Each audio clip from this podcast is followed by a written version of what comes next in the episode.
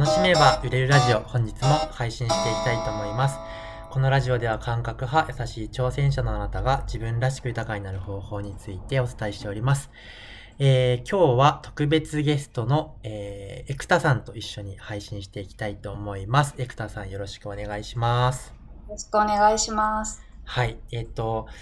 エクタさんは、あ、そうだ、その、タコ紹介しようと思って、プロフィール用意しようと思ったの忘れていたので、ちょっとすいませんっていう感じなんですけど、あのー、すごい人なんですよ。えー、すごい人なんですけど、ちょっとあの、えー、実はあの、まあ、本当に今回話すの、ちゃんと話すの実は初めてみたいな感じなんですけど、まあなんか一回ちゃんと話したいですよねみたいな流れとかもあったりして、このラジオも配信を兼ねてちょっとお互いのこと知れたらなみたいな感じもあったりするんですけど、ちょっとそれぞれなんか自己紹介していきたいなというふうに思っております。はい。えー、じゃあ、エクタさん自己紹介いいですか？紹介。そうですね。あのー、はい。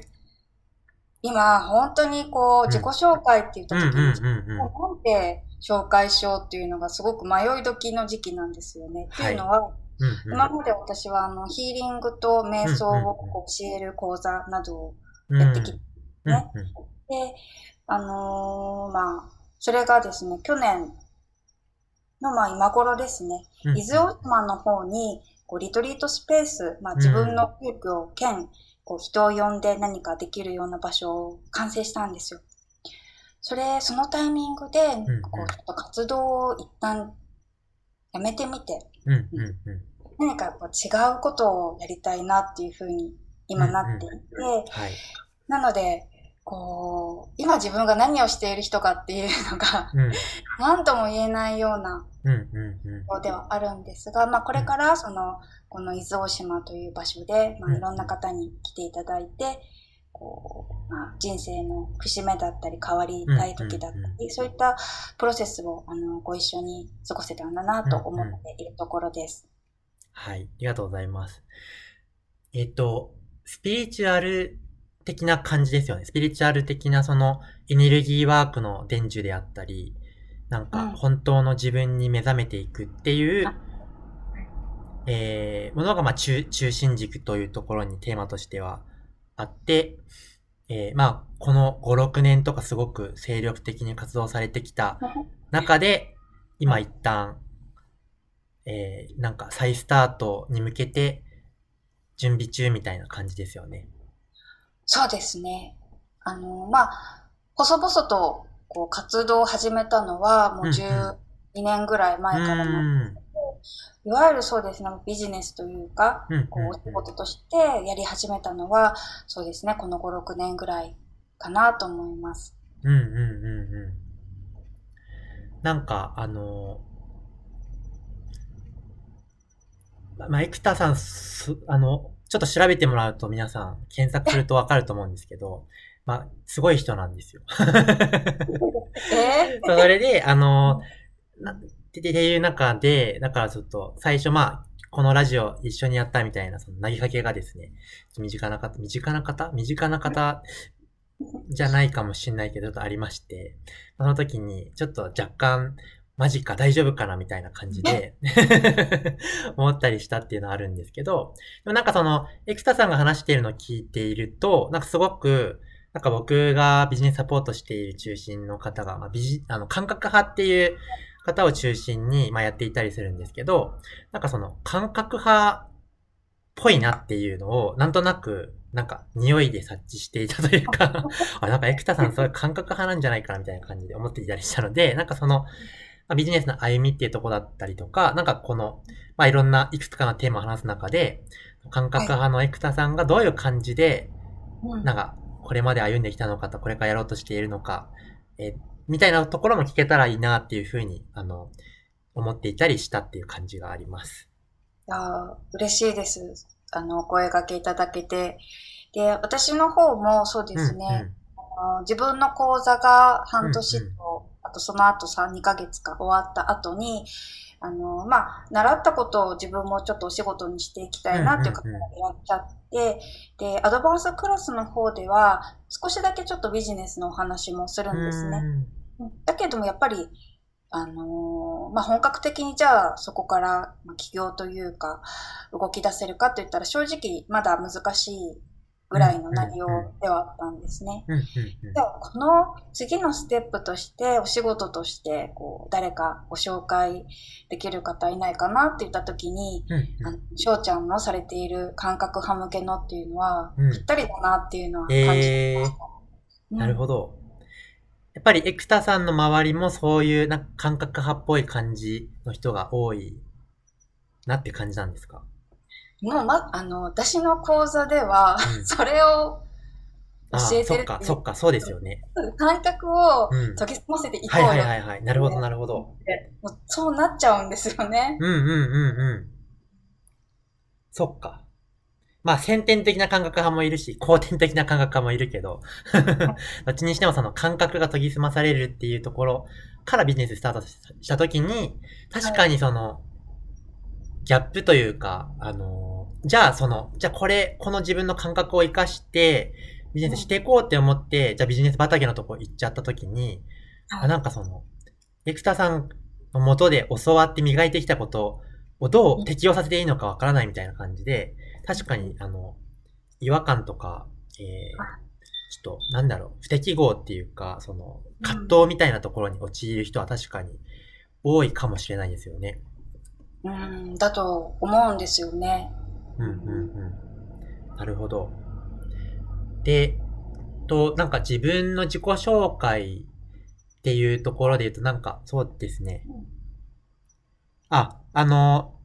前に、前にというか、このラジオを始める前にエクタさんから、あの、質問したいことみたいな感じでいただいてた中に、感覚派コンサルを始めたきっかけとその理由何ですかっていう質問があったので、ちょっとそれに答える感じでお話できたらなと思うんですけど、はい。あの、もともと自分が感覚派なんですよ。あの、で、感覚派ってそもそもどんな人かっていうと、正しいとか、えー、すごいノウハウとか、最新ノウハウとか、えー言われたとしても、なんか、ピンときたりしっくりこないと、実行できない人たちのことを感覚派と言ってまして、結局、ピンときた、やろう、あ、しっくりきた、やろう、みたいな感じの、感じはあるんだけど、その、あ、これやればいいんだろうなって頭で分かりつつも、なんかその、どうしてもしっくりこないと、はい実行するところに全くパワーが湧かないから、実行不能で、で、どうしようみたいな。で、このどうしようっていうところをあんまり拾ってくれる人が、まあ、ビジネス界隈だとあんまりいなくて。うん、うん。なので、その自分自身が、まあ、メルマガやりましょうよとか、メルマガの登録プレゼント作ろうねっていうふうにコンサルさんから言われて、はい。そっかって思いつつ、なんか、そもそもなんかなんでメルマガやるのかなんかちょっとよくわかんないのと、あと、メルマガじゃやるとして、そのプレゼントに釣って集めたお客さん、人たちってなんか意味あんのかなみたいな、そのプレゼントに釣るみたいなことに全然ちょっとよくわかんないなみたいな感じがあって、うん。えーっと、そういうなんかその、で、今は、あの、そのなぜなのかっていうのを自分が理解したからやっているんですけど、ただその、なぜなんですかっていうところの質問に答えるのって、やっぱりビジネス会話の人からするとめんどくさいじゃないですか。なんか、どこまでこの人の納得いくところまで説明するのっていうのはめんどくさいから、あんま説明してくれないじゃないですか。みたいなところで、そう。あの、あ自分がだからそれで、あの、困ったというか、うんと、なかなか、じゃあどうやってこの、まあ、やれないのはやる気ない感なんでしょうとか、なんかそういうふうに、まあ、切られたとしても、まあ、それでもやっぱりできないしな、みたいな。なので、ちょっと一人で頑張ろうみたいな感じで、ちょっと、なんだろう、一人で頑張ろうみたいに思いつつも一人じゃできないし、みたいな。結う局、壁にぶち当たりまくるし、みたいな感じだったので、じゃあ自分がビジネス支援したいなって思った時に、あの、まあ、たまたま集まってきたのがやっぱり似たようなタイプだったという感じではあるんですけど、で、それ、あ、結局どういう人たちなのかって言った時に、あ自分はそういう感覚派だったし、やっぱりそういう来る人たちもそういうなんか違和感が無視できないとか、えーしっくり感を持って生きていきたい。まあ、生きていきたいという中にビジネスも含まれているっていう、えー人だったりするので、まあ、そういう、なんか、行き場所を失った感覚派の人たちに、あの、まあ、感覚を大事にしながらビジネスってできるんだよっていうことを、まあ、一緒に考えているというか、まあ、サポートしているっていう感じだったりします。へーなるほど。うんうんうん。だから、なんかその、あと、他の質問で自分感覚派かどうかってどこで判断できるのみたいな話がありましたけど、うーんと、やっぱりなんか性が結果で動いている人って、まあそれはそれでなんかそういう人のエネルギーっていうか、あの、まあ、なんとなく察知できるものってあるじゃないですか、なんか。あ、この人は、まあ、その、しっくりきているかどうかよりも、なんか結果が出るなら動けるんだな、みたいな人もいれば、なんかその、うん、納得いくまで質問してきたりとか、まあ、あと顔、顔とかでもわかりますけど、その、あ、なんかピンときてない感じだよね、みたいな。ね、ピンときてないけど、その後、じゃあ行動するのか、ピンときてない、放置したらやっぱり動かないのか、みたいなところによっても、あ、や、感覚派度合いっていうのはありますけど、なんかその、だから、生田さんが山県さんのコンサル受けてる時の様子とかからして、あの、しっくり来るかどうかってだだいぶ重要そうな人だなっていうふうに 思って、エクタさんは感覚派なんじゃないかなっていうふうに。そうです。すぐ顔にね、出ますしね。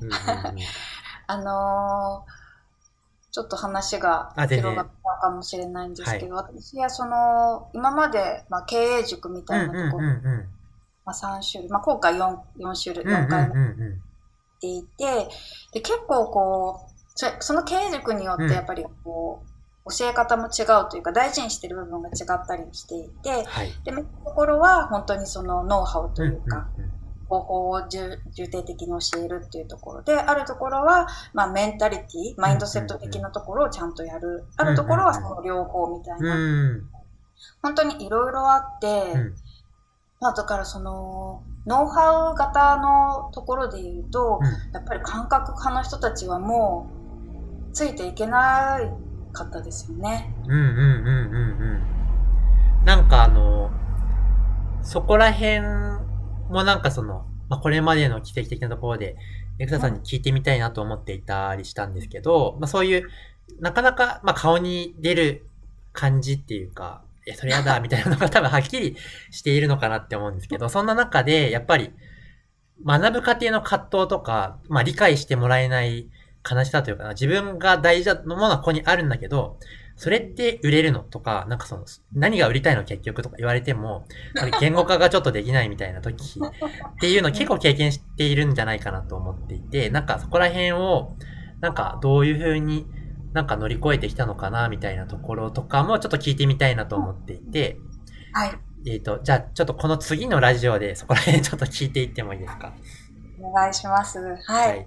えっ、ー、と、そしたら今日は以上なんですけど、また毎日配信していきます。また聞きたいなと思ってもらえたらフォローいただけたらとっても嬉しいです。ただこのヒマラヤラジオは今月末で、えー、まあ、事業が縮小するということで終わってしまうということだったので、これからちょっと別の、えー、ラジオに移行していきます。なんだったかな？ちょっとアンカーっていう、えー、ラジオに移行していきますので、そちらも、えー、ぜひ、あの、9月末以降もですね、聞いていただければとても嬉しいです。ではまた次の音声でお会いしましょう。バイバーイ。